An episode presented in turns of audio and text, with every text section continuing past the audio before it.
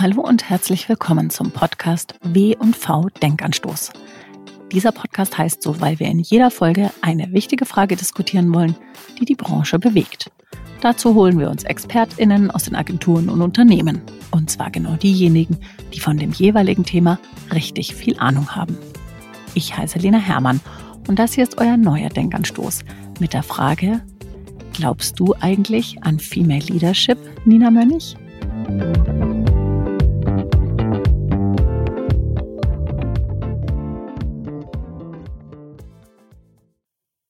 Mein heutiger Gast im Denkanstoß ist Nina Mönnig. Sie ist seit kurzem Geschäftsführerin bei der Agentur 4 für Texas und ja, wir wollen gemeinsam über das Thema Female Leadership sprechen. Hallo Nina, schön, dass du da bist. Hallo Lena, freue ich mich, dass ich da sein kann. Vielen Dank für die Einladung. Nina, du bist seit kurzem in der Geschäftsführung von 4 für Texas. Das erste Mal ist damit eine Frau in der Geschäftsführung. Was würdest du sagen, was ändert sich dadurch für die Agentur? Ja, es war lustig, dass ein Mitarbeiter meinte, das fühlt sich für uns an wie eine Revolution. Ich glaube, dass sich auch nochmal verändert hat und dass es sich deshalb wie eine Revolution für die viele TexanerInnen anfühlt, dass ich als Mitarbeiterin Geschäftsführerin geworden bin und das natürlich auch ganz viele Perspektiven eröffnet für die Personen, die jetzt bei Texas arbeiten und merken so, hey, Veränderung ist möglich und es ist einfach möglich, ähm, die Rolle der Geschäftsführung einzunehmen. Musstest du gegen das Vorurteil ankämpfen oder anarbeiten, nur befördert worden zu sein, weil du eine Frau bist, weil man jetzt weiblichen Spirit sozusagen in der Geschäftsführung braucht? Nee, interessanterweise gar nicht. Als wir mit den News rausgegangen sind, intern war es so, dass viele gar nicht so überrascht waren, dass ich Geschäftsführerin geworden bin. Ich glaube, weil es einfach daran liegt, dass ich die letzten Jahre einen echt guten Job gemacht habe. Viele dachten so, ja, das liegt doch irgendwie total auf der Hand. Und insofern nicht das Gefühl war, ah, die haben jetzt irgendwie jemand gesucht und dann wurde wegen des Geschlechts entschieden oder weil es eine Frau ist, sie mit in die Geschäftsführung reinzunehmen. Es war eher so, dass zuvor die Rolle Geschäftsführer gar nicht gegendert wurde und es dann eher so war, ah, wir mussten mal anfangen, endlich diese Rolle zu gendern und eben Geschäftsführerin zu schreiben und war irgendwie ein cooles Gefühl, auf unserer Website dann endlich mal Geschäftsführerin schreiben zu können. Von daher, nee, ich habe das Gefühl, dass ich gar nicht gegen dieses Vorurteil ankämpfen musste. Das heißt, intern wurde das auch, zumindest was dir zu Ohren gekommen ist, durchweg positiv aufgefasst. Ja, ich war wie so weggeblasen von der Begeisterung von ganz vielen. Ich hatte das Gefühl, dass, also natürlich genau, vielleicht wird auch nicht alles mir gegenüber jetzt geäußert, aber dass sich viele sehr für mich gefreut haben, aber auch für die Organisation gefreut haben. Wie hoch ist der Frauenanteil bei euch innerhalb der Agentur? Liegt er bei 50 Prozent? Der ist so sehr klassisch, wie es häufig in Werbeagenturen ist, liegt er bei 60 Prozent. Was aber wirklich toll ist, dass wir tatsächlich auch 60 Prozent der Frauen in Führungspositionen haben, was ja wiederum eher untypisch ist, dass der Anteil an Mitarbeitenden und in Führungspositionen gleich verteilt ist. Würdest du sagen, dass du mit deiner Rolle jetzt in der Geschäftsführung auch damit so eine Art Role Model wirst natürlich nach intern rein, aber vielleicht auch nach außen? Ich glaube schon, also dass das für viele junge Frauen, die bei uns arbeiten, eine Bedeutung hat, zu sehen, ah, es ist möglich, Geschäftsführerin zu werden. Ich habe auch schon sehr viel, als wir jetzt gemeinsam in Workshops zum Beispiel saßen mit allen TexanerInnen, sehr stark so das gespürt, diesen Stolz darauf, jetzt eine Frau in der Geschäftsführungsrolle zu haben, gerade von Frauen und zu sagen, so ja, das wollen wir auch nach außen tragen und glaube schon, dass es irgendwie ganz automatisch ich dann doch zum Rollenvorbild werde. Wir wollen ja heute auch über das Thema Female Leadership sprechen. Mhm. Glaubst du an Female Leadership? Also ich finde es immer ganz hilfreich, den Begriff so aufzuteilen. Also ich glaube daran, dass es wichtig ist, dass Frauen in Führungspositionen kommen. Einfach weil ich es nicht gerecht finde, wenn in einer Organisation oder zum Beispiel in der Werbebranche 60 Prozent Frauen arbeiten und dann aber nur 18 Prozent Geschäftsführerinnen sind. Ich glaube einfach, dass es wichtig ist, gleiche Teilhabemöglichkeiten zu haben und gerechte Zugänge zu haben, ja, in alle Positionen reinzukommen. Und ich glaube auch, dass es wichtig ist, möglichst viele unterschiedliche Perspektiven in Führungsrollen zu haben, weil es heute immer noch so ist, dass Führungsrollen ja in Organisationen teilweise mehr Entscheidungsmöglichkeiten haben und dadurch auch noch mal mehr Teilhabe haben als andere Rollen. Ich sehe den Begriff von daher eher wie so eine Krücke, der eben das noch mal zeigt und fordert, dass Frauen auch in Führungsrollen einmal, dass sie das natürlich absolut können und dass es auch wichtig ist, es weiter zu fördern und dass wir mehr dafür tun sollten, dass noch mehr Frauen in Führungsrollen kommen. Würdest du sagen, dass Frauen generell anders führen als Männer? Ja, ich wehre mich dagegen, so diesen Begriff so zu verwenden. Es gibt so einen typisch weiblichen Führungsstil. Ich glaube, das hilft uns nicht so richtig weiter. Nach meinem Gefühl ist das was, was dann stärker Gender-Stereotype befördert, als dass es hilfreich ist, einen neuen Führungsstil zu implementieren. Deshalb glaube ich nicht, dass es sinnvoll ist, über einen typisch weiblichen Führungsstil zu sprechen, weil er eben Gender-Stereotype eher noch stärker macht, als sie zu hinterfragen. Auf der anderen Seite jetzt einfach nur mal so eine Idee oder ein Gedanke. Ist es vielleicht schon so, dass wenn man Frauen zugesteht, einen weiblichen Führungsstil zu haben, dass es nicht so dieses krampfhafte Bemühen gibt. Ja, ich glaube, da ist es grundsätzlich hilfreich zu überlegen, für welche Werte stehen wir eigentlich? Ist uns zum Beispiel Empathie wichtig? Ist uns Kommunikation wichtig? Ist uns Partizipation wichtig? Oder ist uns ja auch mal Zuhören wichtig? Und ich glaube, dass es hilfreicher ist, genau zu überlegen, was, was brauchen wir in der Organisation oder was brauchen wir auch in unserer Gesellschaft, um uns zu verändern. Und dann nicht so zu überlegen, naja, so typisch weibliche Eigenschaften könnten uns doch auch in Führungsrollen mehr helfen. Es gibt soziale Zuschreibungen von bestimmten Eigenschaften zu Geschlechtern. Dann gibt es sicherlich Sachen, die klassisch eher Frauen zugeschrieben werden, die ich glaube, die in Führungspositionen oder in Führungsrollen total hilfreich sind. Also zum Beispiel Empathie. Ich glaube aber auch, dass Männer Empathie aufbringen können. Deshalb ist es für mich sinnvoller, dann zum Beispiel darüber zu sprechen, dass es wichtig ist, wenn ich in einer Führungsrolle bin, empathisch zu sein und Stärken zu sehen. Und da finde ich es dann eher irrelevant, ähm, welches Geschlecht die Person hat, die die Führungsrolle ausübt, sondern finde ich es einfach wichtig, das zu ermöglichen. Und da insofern schon daran, so wie du auch sagst, Lena, daran zu arbeiten, Führungsrollen nicht so zu verstehen, so ja, man muss sich da jetzt durchsetzen und man muss irgendwie immer sagen, wo es lang geht und so. Also ich glaube, da ist einfach steckt noch viel darin, auch zu definieren, wie eben diese Führungsrollen der Zukunft für uns aussehen sollen. Hast du dich, bevor du den Job angetreten bist, damit auseinandergesetzt, wie du führen möchtest oder was du für eine Führungspersönlichkeit bist? Ja, habe ich schon. Es ist ja auch so, dass ich auch vorher schon Führungsrollen hatte und nicht die Geschäftsführungsrolle jetzt meine erste und einzige Führungsrolle ist.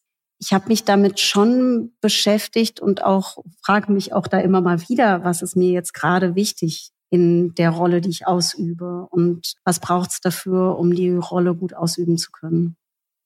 Was glaubst du, wie können Frauen zu ihrem Führungsstil finden? Also ich glaube ja immer, dass erstmals total wichtig ist, den Mut zu haben, einfach zu machen. Also sich wirklich auf eine neue Situation einzulassen und zu sagen, ja, ich probiere das jetzt aus.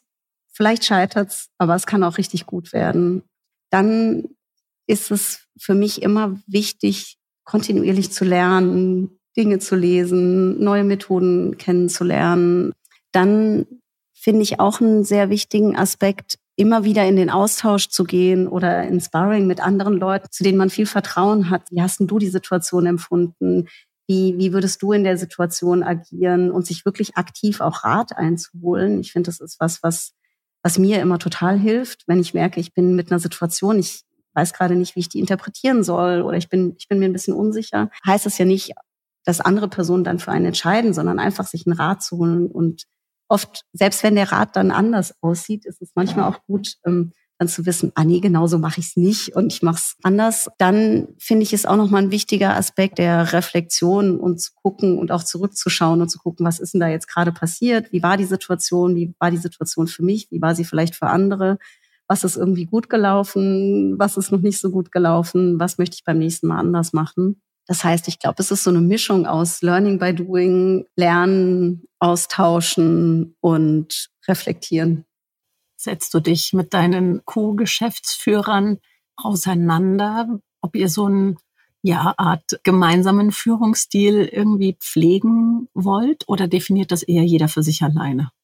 Ja, da setzen wir uns auseinander und für uns ist es auch so, dass wir in der Agentur eine gemeinsame Vision erarbeitet haben. Wir haben Purpose, an den wir alle glauben. Wir haben jetzt in diesem Jahr auch als Agentur alle zusammen unsere Ziele erarbeitet. Von daher gibt es für uns ganz viele Gemeinsamkeiten, wo wir sagen, okay, da glauben wir einfach dran, also an Co-Kreation, an, an agiles Arbeiten, an Selbstorganisation.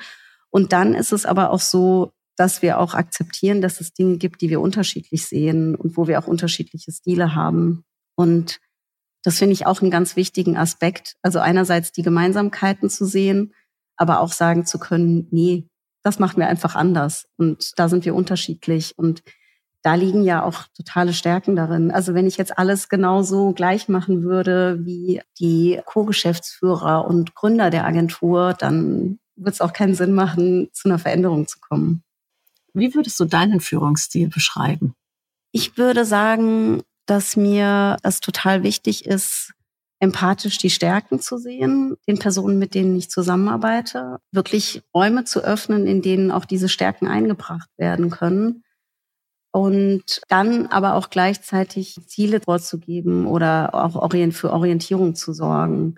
Also ich glaube, es ist so eine Mischung aus, diese Räume zu öffnen und zu halten, in denen Leute einfach ihren Job machen können und richtig gut arbeiten können und ihre Stärken einbringen können weil ich glaube immer daran, dass wir gemeinsam als Team gut zusammenarbeiten. Ich alleine in meiner Führungsrolle kann natürlich Dinge auslösen, aber am Ende bin ich darauf angewiesen, dass ich ein tolles Team habe. Und die meiste Arbeit macht meistens auch dieses Team, weil es mir nicht darum geht, in so einem Sinne von Command and Control Dinge vorzugeben, mach das jetzt mal so und dann kontrolliere ich, ob es auch wirklich so umgesetzt wurde, sondern ganz im Gegenteil, dass es auch ganz viel damit zu tun hat, erstmal zu spüren, was ist eigentlich schon da, ähm, was braucht das Team, was braucht unsere Kunde, was braucht unser Kunde, was braucht der Markt, was ist, was braucht auch die Zukunft, also welche Innovationen müssen wir auch ermöglichen, dann stärker zu gucken, was haben wir jetzt gerade schon geschafft und dann auch immer wieder Antworten zu geben, wenn ich den Eindruck habe, okay, an der und der Stelle, da sind wir zwar schon gut, aber an der und der Stelle könnte das vielleicht noch besser werden.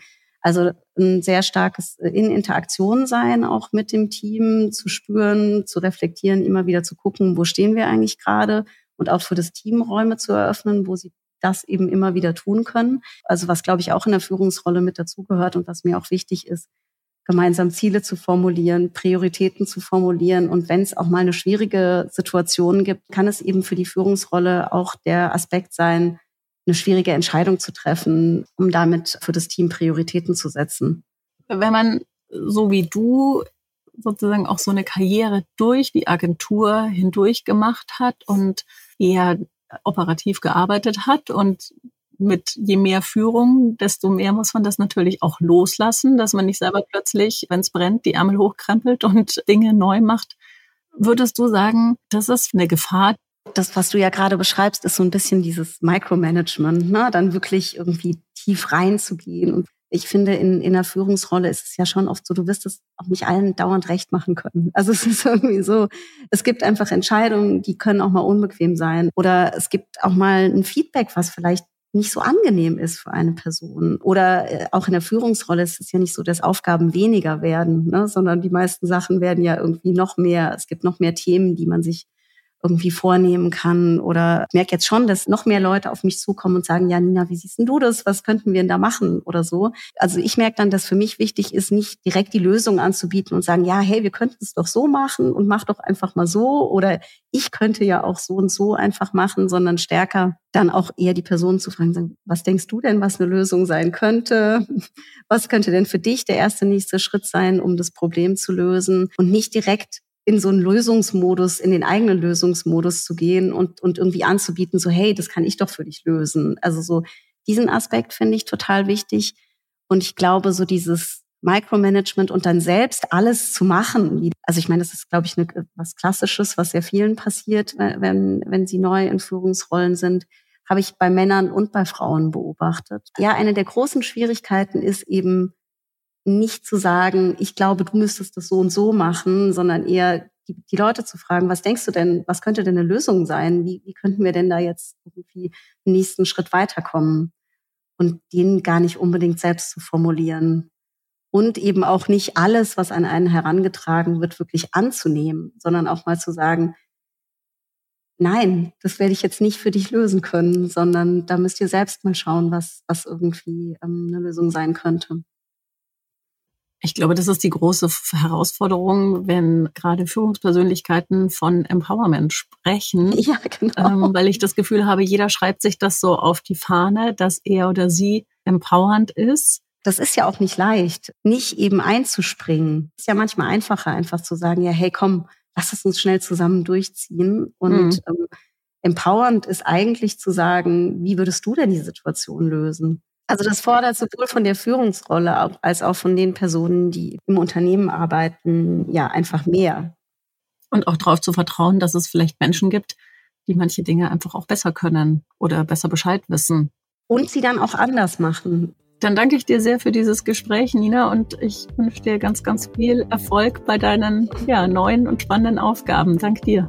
Ja, danke dir. Wenn euch dieser Podcast gefallen hat, dann hinterlasst ihm gerne eine Bewertung oder haut bei Spotify auf die Glocke, dann erfahrt ihr von jeder neuen Folge. Und hört doch auch mal in unser anderes Podcast-Format, den W&V Trend Hunter rein. Immer am ersten Dienstag im Monat widmen wir uns dort sehr ausführlich einem Thema, das den Markt besonders interessiert und gehen richtig tief rein. Das kann beispielsweise das Thema TikTok sein oder Community Building, Social Commerce oder auch Lösungsansätze für die Cookieless Future. Wir hören uns.